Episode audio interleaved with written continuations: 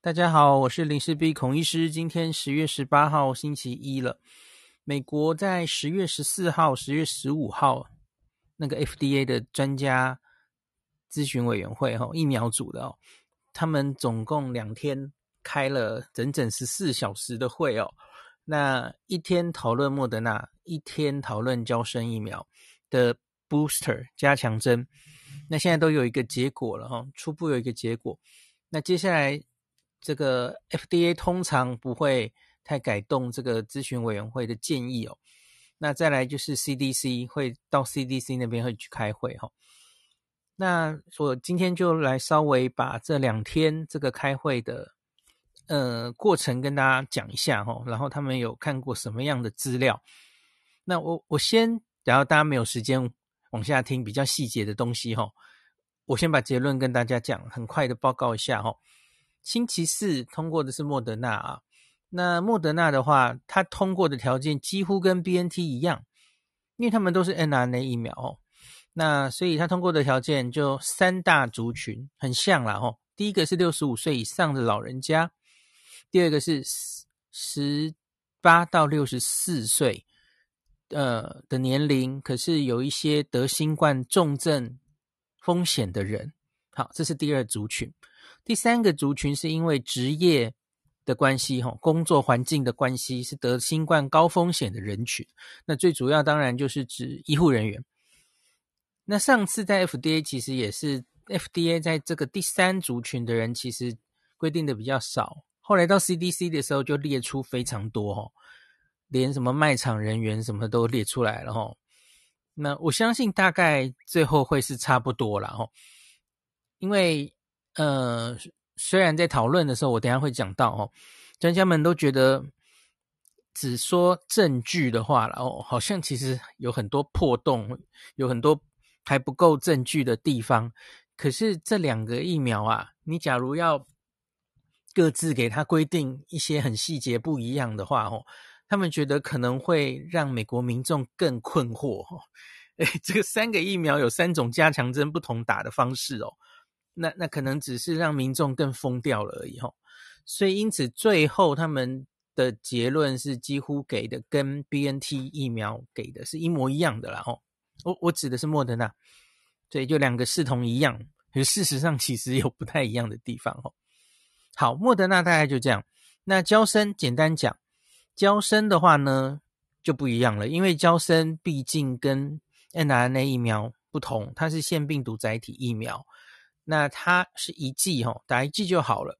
那可是问题是听过这些报告吼，数据之后吼，专家们基本上觉得啊，现在在讨论的好像不太叫这个 booster，跟跟前面的 mRNA 不太一样吼。mRNA 疫苗是打完之后发现它大概。抗体哈，经过六到八个月会慢慢下降，然后保护力会下降，因此你要打一个加强针，恢复它原本的好的保护力。这个是前面两个疫苗的想法哈，加强。那可是呢，娇生不太一样，娇生是它原来只有一剂啊，打一剂，那它可以达到一个还可以的保护力，但这个保护力很明显没有 mRNA 疫苗好。这个状况可能跟 AZ 有点像了哈，那而比较好的是，它这个保护力呢，在追踪了六到八个月之后，只打一针，它其实可以维持的还不错。那所以呢，这个娇生想要打一个加强针呢，它真的就是名义上这个字字面的意思。加强针，它可以维持在很好的一个保护力哈。那可是，假如你假打了这个第二剂，它的保护力可以更进一步的提升。所以，因此呢，这个其实想法就跟 mRNA 疫苗不是很像哦。那所以，因此最后的结论，专家们基本上都同意，甚至有一点界定，他们觉得交生疫苗也许从头就应该是本来就应该打两剂的一种疫苗哈。那所以通过，而且它是没有像是刚刚我们说 BNT 或是莫德纳还有做限制嘛？那可是交生就没有限制了哈。反正本来就是批准在十八岁以上。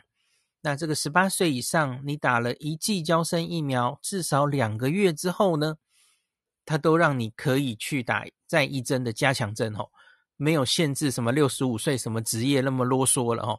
总之，两个月之后第二针就给你哦。好，结论讲完了，就是假如只很简单的，你只想听结论，这就是结论。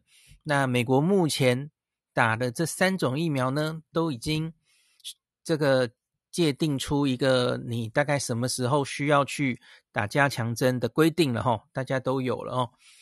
好，那接下来我就慢慢讲，假如大家有兴趣想听比较细节的，那继续听下去哈。好，我们先回到十四号啊，这个我今天的内容哈，嗯，我会把所有的这个参考资料附在我 Podcast 的最前面，那大家有兴趣都可以点进去看。那我会附什么样的文件呢？十四号跟十五号两天各自都有，第一个就是开会的。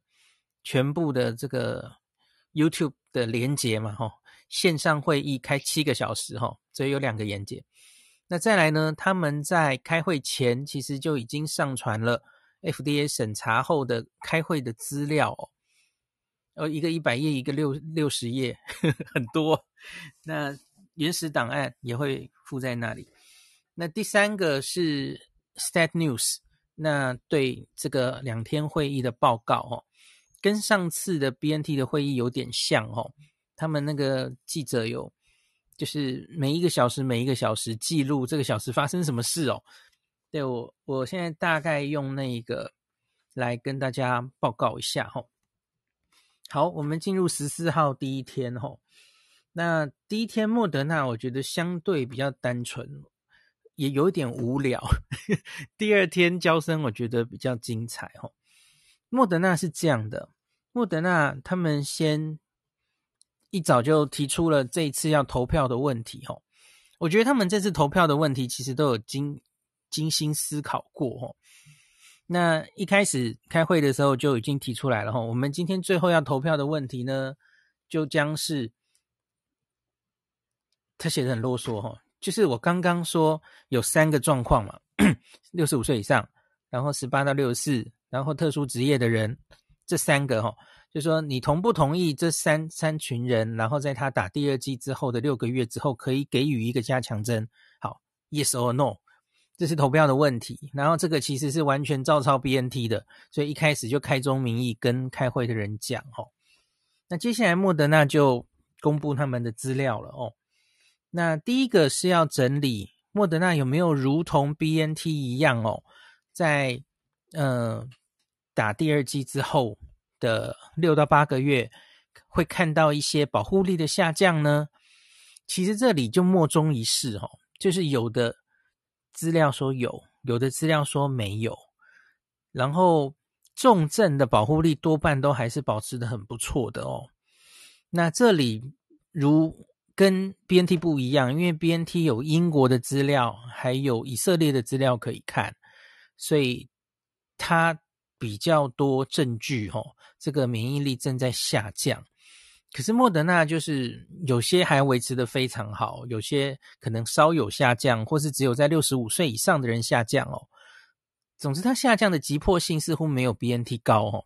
好，这是第一部分的报告。那第二部分的报告是莫德纳去做了它的加强针的研究。这个有一部分我之前有跟大家报告过了哦，就是。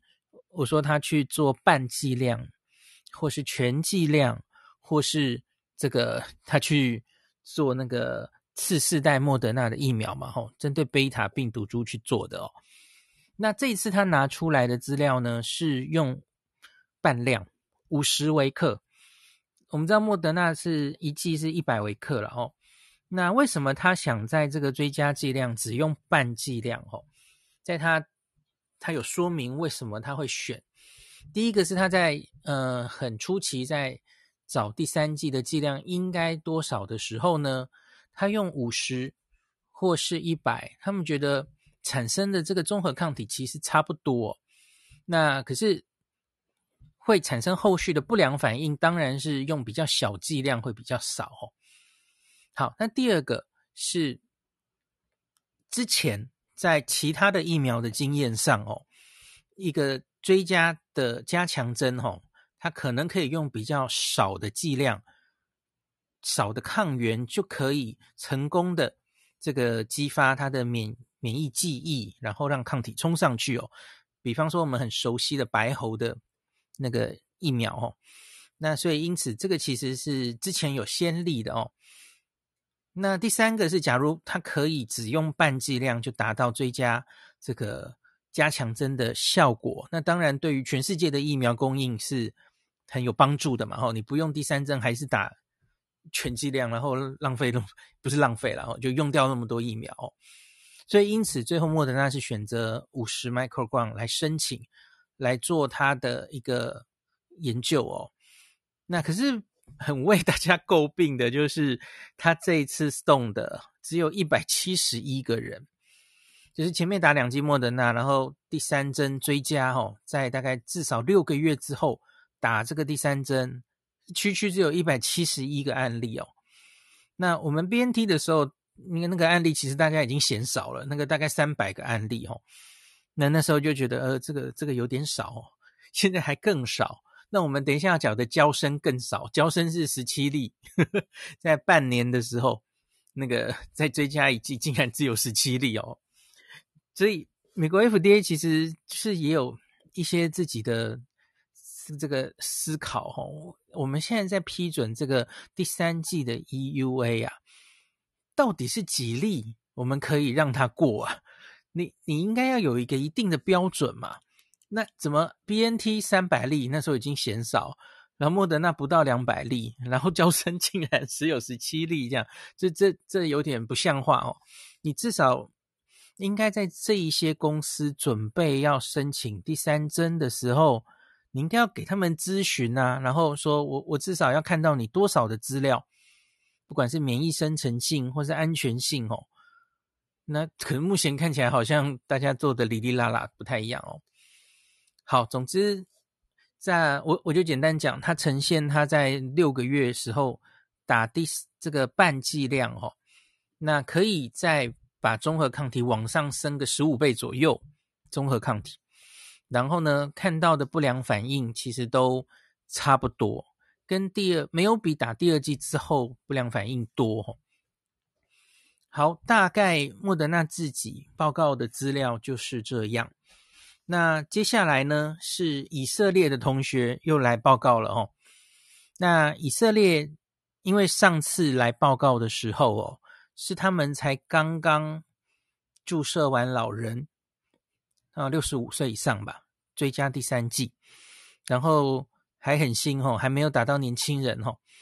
那所以他们现在又过了快一个月，所以他们也把最新的资料拿来跟美国分享哦。那所以他们。主要就是来呈现打第三剂追加剂的效用。以色列那边还蛮有信心，是因为打了第三剂之后，他们的这一波 Delta 的的疫情就往下了哈，时间的那个嗯、呃、非常吻合，时间序上面。那另另外当然是呈现他们的安全性的资料了哈。他们目前看起来打第三针下去，心肌炎好像没有更多哈，大概是来报告这两件事。那怎么吻合哈？他们是先打大于六十岁以上嘛，然后再来是面年龄慢慢往下。那是在七月三十一号的时候先打老人家，那大概在八月十五号，他们其实就明显的看到哈。在六十岁以上的人已经打追加针，这群人哦，那么一噼啪就打了一百多万嘛。这群人得到感染的那个流行的曲线哦，就是到了一个高峰之后就往下了。那可是呢，还没有打第三针的年轻人啊，六十岁以下的人哦，那个流行曲线是一直往上的。所以因此。这这等于就是分年龄在在这边做嘛，吼，一群年龄以上的他先打了第三针，然后诶打了差不多之后，他的曲线就往下了。那可是年轻人还继续在往上，吼。那所以他们觉得这很明显看出来应该是追加针的效用，吼。好，那当然他们也有去做现在追踪比较久了，上次其实追踪很很短哦。那主要在六十岁以上，他们观察到明显的数字的差别哦。呃，大家应该很关心的是重症了哦。对重症进一步下降是有效的哦。重症在没有打加强针，只有打两剂的时候，大概是十万分之六的几率。那打了第三针之后，可以降到十万分之零点五以下哦。那他们再去分析四十到五十九岁的人，那可是因为这一群人本来重症的几率就不高哦，呃，大概十万分之本来就是零点八左右，已经很低了哦。那所以就因为实在太少了，他也也没有办法显示出打第三针有更多好处了哈。我我这个是针对重症的减少哦。好的，那这以上的资料呢，嗯、虽然以色列是 BNT 啦，哦，打的是 BNT，这未必能完全说莫德纳就是一样的啦，哦，可是基本上美国人会觉得反正都是 mRNA 疫苗啦，哦，大概大同小异，所以因此基本上还是对于他们，特别是对于这个心肌炎的的担心，哦。可能有一点疏解，可是这里我可以插题，插题出来讲一下哦。呃，最近啊，是上礼拜吧，就是北欧那边有传出，诶，这个莫德纳疫苗在年轻人心肌炎的几率大于 BNT，所以因此他们在年轻男性哦停用莫德纳，那这些人就打 BNT 就好哦。那后来日本也。同时传出来有类似的发现，好，这为什么会这样？哦，是这样的，因为莫德纳在十二岁到十八岁，其实他早就做出来了，我应该也跟大家讲过嘛，哦，早就做出来，大概五月就已经送审了，可是 FDA 迟迟没有通过，其实我不太确定为什么，哈，所以莫德纳反而是在欧洲，在日本，它其实已经可以施打在十二岁以上。那可是呢，北欧看这个结果，他们就是青少年哦，是莫德纳跟 BNT 都有打嘛。诶，那结果他发现这个发生心肌炎的几率哦，呃，莫德纳比较高。那另外上礼拜五哈、哦，日本开会，日本后老省开会，我觉得大家应该要关心，而且很重视日本，因为同样我们都是东方人种哦，那他们也有类似的发现，而他们的这个莫德纳一。这个 BNT 疫苗其实都已经打很多咯，在青少年哦。那我我也岔提出来，把数据大概跟大家报一下哦。打非常多哦。那个，等一下，我要把它 叫出来，sorry。打了多少来着？好，上礼拜五的会议哈，在十月三日之前呐，日本十到十九岁时代的男生哦，应该是十二岁以上啦。已经两百九十三万人至少打一剂 BNT 了哦，女生两百八十三万。那二十到二十九岁呢？男生大概两百三百四十七万至少一剂，女生是四百六十五万。好，这个是 BNT，BNT 打的比较多。那莫德纳呢？莫德纳是这样的：十到十九岁男生至少七十万打一剂，女生六十八万。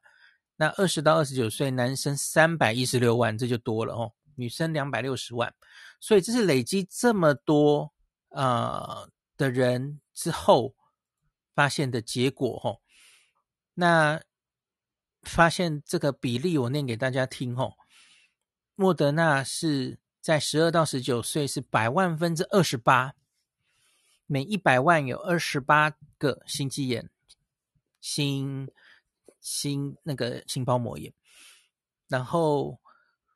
辉瑞的话是三点六九哦，这个中间差了大概八倍哦。那你可能会说，诶，我记得美国好像比这个数字高，对，你没有记错哈、哦。美国大概十二、十六、十七岁那个族群大概是百万分之七十哦，所以还比这个数字高。所以我觉得人种可能还是有差别哦。那可是日本这资料很重要了哦，我觉得跟北欧发现应该是差不多哈、哦。那同样的人种，同样的年龄，诶，结果莫德纳似乎比辉瑞高。其实这应该也不不太意外，因为莫德纳的这个剂量本来就是比辉瑞高。那为什么美国之前没有发现？因为美国根本还没批准十八岁以下打莫德纳，所以当时 CDC 报那个数字哦，其实根本几乎没有年轻人的资料了哈。美国大概就是比十八岁以上嘛。那美国的资料其实没有发现有差太多了哈。那可是我们再来看十二十到二十九岁哈，莫德纳是个男生，我都只说男生哦，女生其实很低啦。那莫德纳男生是每百万二十五，其实跟十二到十九岁差不多，一个二十八，一个二十五。那这个辉瑞的话是九点六二，诶，这个辉瑞看起来是二十到二十九，还比十二到十九岁比例高啊！吼，在日本人身上是这样啦。好，所以呢，哇，真的是有点差别。所以因此上礼拜五，吼。那个后劳审开完会之后，已经做出建议，他们是建议年轻人哦，改打 BNT。那即使你已经打了一剂莫德纳吼，你可以把第二剂换成 BNT。那大概就是这种状况哦。好，其实那个几率都是蛮低的了吼。那日本看起来也是多半都以轻症为主。好，我们岔题岔出来了吼，就是。美国一直很担心这些心肌炎的问题，吼，那个美国自己反而没有太多莫德纳的青少年的资料，吼，我在日本找到了很完整的资料，跟大家补充一下。好，那接下来我们就回到这个会议本身哦。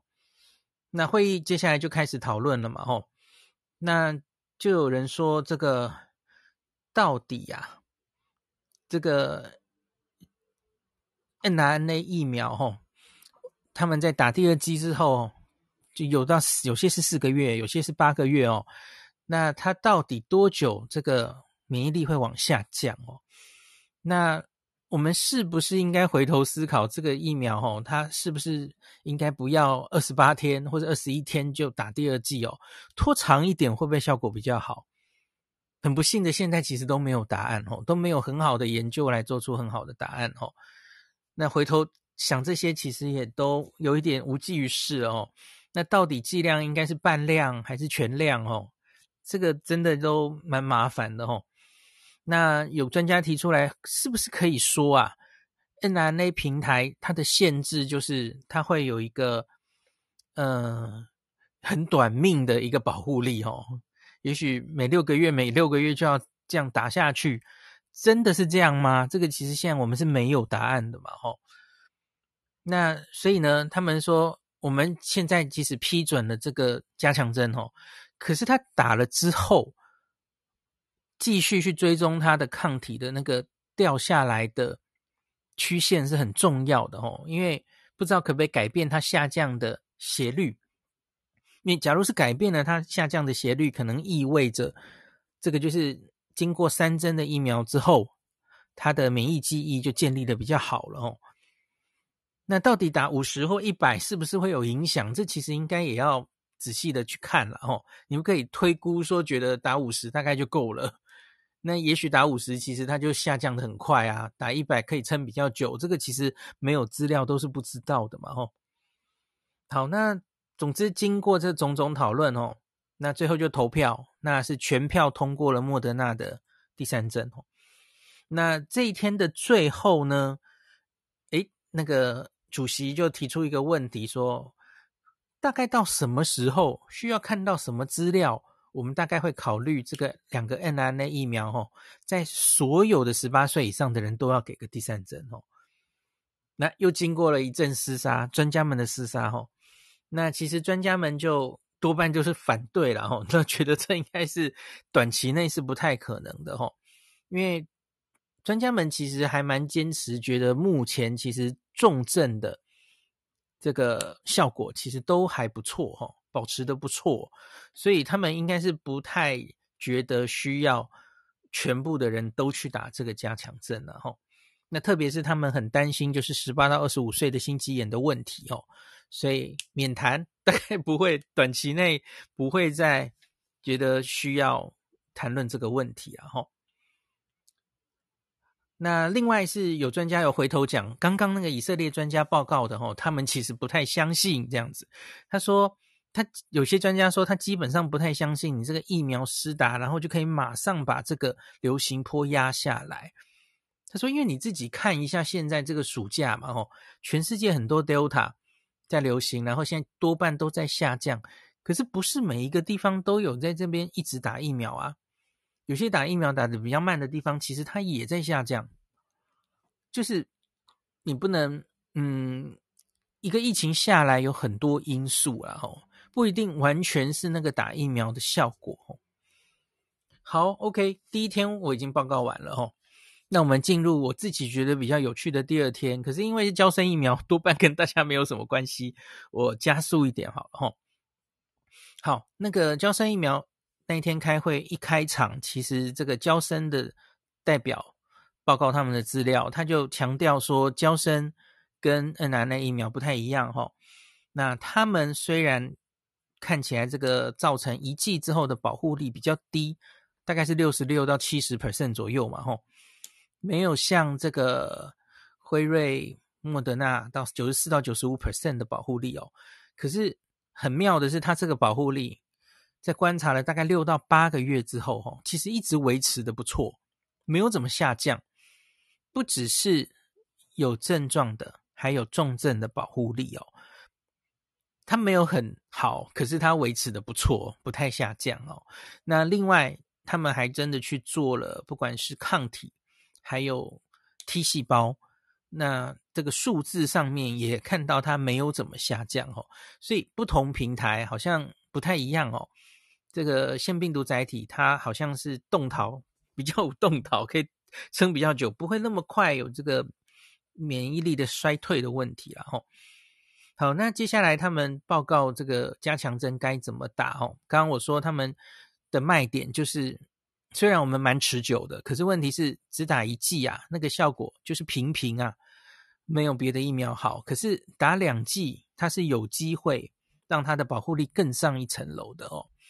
那他们举出了几个证据，第一个就是在打第一剂之后的两个月打第二剂，这个其实基本上哈、哦，娇生疫苗它当时它做的大型临床试验，其实本来就做了两个哈、哦。一个是大家现在都很知道的吼，就是呃，第一只打一剂的。那他其实后来大概在十月的时候，他有一点担心，就是我这个疫苗到底打一剂还打两剂好哦，所以他完全另外分头去设计了，这是分开进行的。另外一个就叫 Ensemble in 诶 Ensemble Two。一个是 Ensemble One，一个是 Ensemble Two 哦，他做了两个大型第三期。那第二个实验呢，他就是直接做两剂。那他想做两剂跟一剂到底哪一个好？哦，那这个两剂目前收案，他原来是预计要收三万人然后，他现在目前分析大概是打疫苗的是七千四百多人，哈，对照组七千人，那已经平均追踪了大概三十几天，哈。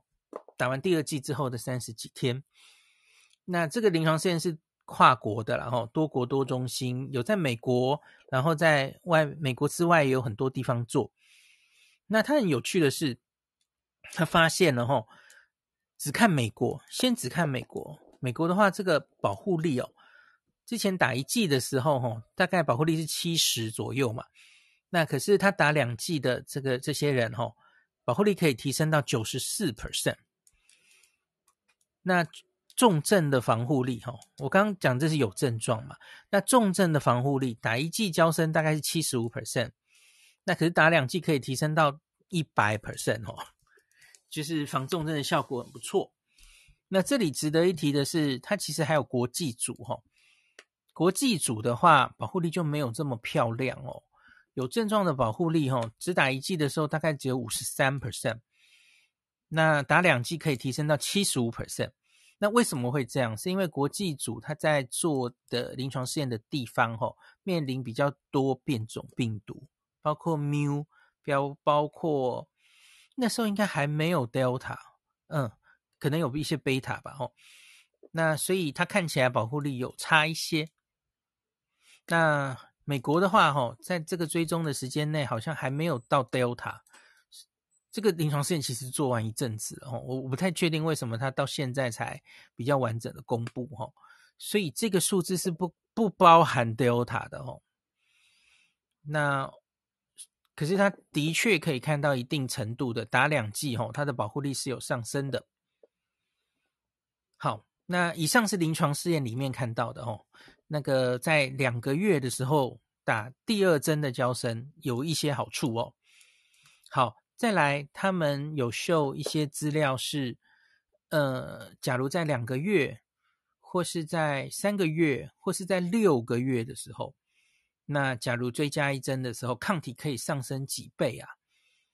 那结果他们做到的是两个月的时候，抗体大概上升四到六倍。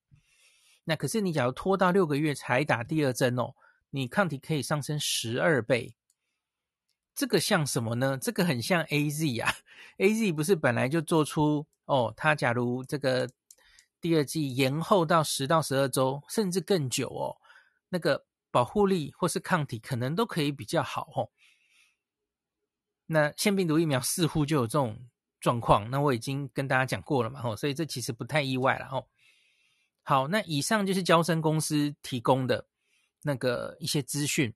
那所以呢，他要大家考虑的就是，到底应该是在第二个月还是在第六个月打加强针哦。好，那接下来呢，这个专家们开始讨论哦。专家们讨论的其实会倾向于有往一个方向哦，就是这个交生疫苗好像应该从头就应该是打两剂比较好哦。那。现在，所以现在讨论的好像不应该是 booster，应该不是加强针，这个从头就应该让它是两剂的疫苗了吼。那可是基本上交生公司不太想往这个方向，他们现在其实没有提出，我说我要把我这个疫苗改成是两剂的剂型，他们没有这个意图吼。那我觉得他们有一些商业上的考量，因为他们觉得。呃，只打一剂的疫苗，其实在全世界是一个卖点，然后因为全世界其他的疫苗几乎都是两针嘛，那他又不用这个有这个这叫什么？呃，低温的哦，它它常温储存就好，然后它可以这个只只打一剂，one and down 哦，那些假如非常困难接触到这些。呃，施打疫苗族群的人哦，比方说游民等等的哦，然后在某一些国家哦，那其实这种疫苗是有它的吸引力的哦，所以他们其实不太想放弃只打一剂的这种那个呃优势啊哈。好，所以可是在场在场的专家只看那个资料，其实几乎都是觉得这好像应该就是个两剂的疫苗啊，所以这这那个像所以那个 Stat News 就说这个。这不是娇生的一天哦，没有如同他们 所想哦。那然后呢，接下来还有讨论什么？打第二剂，你当然会担心有一些不良反应会不会增加哦。那看那个大型临床试验里哦，没有增加哦。那个不良反应其实还没有第一剂严重，这个其实也可以想象，AZ 就是第一剂大于第二剂嘛哦。娇生想起来一定也是这样嘛。那另外是大家会担心，我不知道你们还记不记得，娇生也如同 AZ 一样有这个血栓病血小板低下的报告哦，TTS。那所以他们借由这一次的机会呢，那去收集全世界目前娇生疫苗已经打了三千三百六十万剂，美国大概打了嗯两千多万剂吧吼，啊对不起，美国是一千四百万剂。全球三千三百六十万，那他们再去统计收集到的所有担心的不良反应，吼，第一个，第二季虽然现在打的还很少了，吼，可是第二季他们没有观察到任何一例 TTS，那这个也没什么了不起的，因为 TTS 是百万分之几、十万分之几的几率，所以你没有看到一例是很正常的哦。好，那他们收集到目前为止 TTS 的几率是百万分之二点一。那跟 AZ 不一样，AZ 大概是十万分之一了哈。那然后再来是前一阵子也有讨论的，就是格林巴利症候群哈，那个神经格嗯 Guillain-Barré syndrome 神经学会手脚不能动的那种哈，神经学方面的不良反应哈。那大概是百万分之七点五。那顺道一提，美国啊，美国这个格林巴利症候群发生的这个几率大概是每年每百万人有一到五例啊，所以这个数字好像稍微有高一点点哦。那所以这个还正在继续追踪啦哦。好，那最后呢，投票了吼，那投票就过了吼，因为基基本上这个也比较没有什么争议哦，因为专家们可能想的就是这本来就应该要打两剂，所以我们就当然要给他打哦。那所以最后是选择了两个月，那不可能，虽虽然娇生可能自己希望六个月哦，六个月也比较 make sense，因为这些人离他施打完早就已经过六个月了哦。那可是呢，那六个月哦，只有十七个人啊，那一组只有十七个人。那两个月，那是一个大型临床试验嘛，上万人。所以你以证据而言，当然不太可能只基于那十七个人的抗体生成。我就 FDA 就说，那那好，我们六个月后再给加强针。那刚刚已经说过了，他们是比较倾向于这应该本来就是要给两剂啊，好吧？那所以最后。得到的结论就是哦，那两个月后就可以打娇生的第二针哦，加强针了哦，这就是决定。好，那最后今天要讲的一部分哦，其实我觉得对我们来说也算重要的，就是混打。上礼拜四我讲的那题吧哦，诶，四还是五？就是美国 NIH 有做出了美国的混打，有九组，大家还记得吗？哦，那。在交生投完票之后，哈，下午那专家们就讨论这一题哦，大大家很有兴趣啊，因为大家就美国其实一直没有在很认真的考虑混打，因为他们其实疫苗很多嘛，哎，这个有钱人嘛，吼，财大气粗哈，所以疫苗都够，考虑什么混打嘛，吼，就乖乖的打同一种疫苗，就是最不会出错嘛，哦，那可是呢，那现在。他们在考虑第三针的时候，也做出了混打的研究。那这个研究其实我上礼拜有跟大家讲嘛，因为他还在做，他还没有完全分析完。然后他其实有种种问题哈。那那个会议上大家有报告哈，第一个他每一组人数实在太少了，才五十个人。那另外是他其实不是好好的这个随机分派哈，这个五十个人。就是年龄啊，然后基本的资料其实都不太一样哦，所以两组间几乎不能比较。另外就是打加强针的时间也都不固定哦，有些长，有些短，所以真的很难得到一个非常好的、很这个强大的证据哦。那可是基本上专家们其实对混打是很有兴趣的，那觉得这可可能应该是未来的趋势啊哦。那你看国外的资料其实也是这样嘛，哦，那所以呢，这一天其实在之前娇生的讨论哦，也有提到哈、哦，因为我上礼拜已经跟大家念过了嘛，哦，交生疫苗打一剂之后，你再打 n r n a 疫苗，哇，那个抗体飞天了，综合抗体 冲超高了，大家记得我报告的嘛，吼、哦，那所以呢，那天一整天啊，吼、哦，专家们其实对于交生一剂之后。改打 n r n a 疫苗也是很有兴趣哦，哦，所以那天对娇生来说，真的应该是非常非常难过的一天哦。那目前就是，呃，因为这些资料哈、哦，FDA 说他们还没有仔细详细检查，因为理论上哦，所有有在 FDA 这个会议上开会，都是应该 FDA 自己去确认过资料的完整性哦。可是他们这次很老实的说，我们没时间，这些资料哈，没时间，资料量太大了，没有时间一一看过了哈。那 NIH 这个研究也是没有时间看哈，所以呢，那就没有投票，他们只是下半场有稍微讨论了这个混打的研究哦，大家都保持表达了浓厚的兴趣哦，那就建议以后大概是择期再讨论了哈。等这个资料整理得更完整哦，完全收集完之后，那在最后考讨论美国是不是也可以开始准备接受可以混打的这件事啊？好，那所有大概就这两天哦，讲完了，好累哦。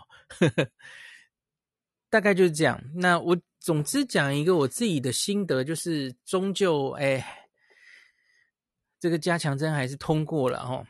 我觉得比较荒谬的地方是哦，因为我们现在就是处在一个呃大流行之下嘛，所以这些临床试验，这些疫苗原本应该大概都要花十年慢慢研发的哦。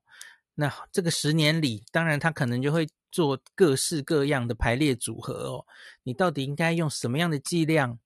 第一剂、第二剂之间应该隔多久？这些很多东西，我们这次其实就是赶鸭子上架哦，你没有时间回头好好的验证，所以呢，这基本上就只能做中学，学中做，事物学习。那所以台湾虽然哦，我们跟欧美国家相比，我们可能延迟了大概半年才拿到疫苗，诶，没有到半年那么久，呃，几个月才拿到疫苗哦。可是好处就是，我们就可以看着这些。外面的国家当白老鼠嘛，吼，他们就直接这样打下去了，吼。那到底这个怎么样打效果会比较好，吼？那会不会有意意料之外的不良反应发生哦？对，我觉得接下来我们都可以看到很多。等到我们真的该打第三针的时候，吼，也许就是明年三四月的时候，我们会有很大量的资料可以看哦。所以我觉得看这些资料，而且我们有本钱慢慢看，然后我们相对守得不错嘛，吼，就如同他们这个已经准备纷纷进入期末考，吼，那准备要开国门，哦，那彼此之间什么疫苗护照，吼，我们不要急啦，我们就慢慢看吧，因为我们守得这么好嘛，在我们疫苗打起来之前，我想阿中是不太可能开放国门的，哦。我指的开放国门是指回国不用十四天，那他们都开了哈，我们就看他们都开了，这个会发生什么事嘛？我们不用急啦哦。好，那今天就讲到这里。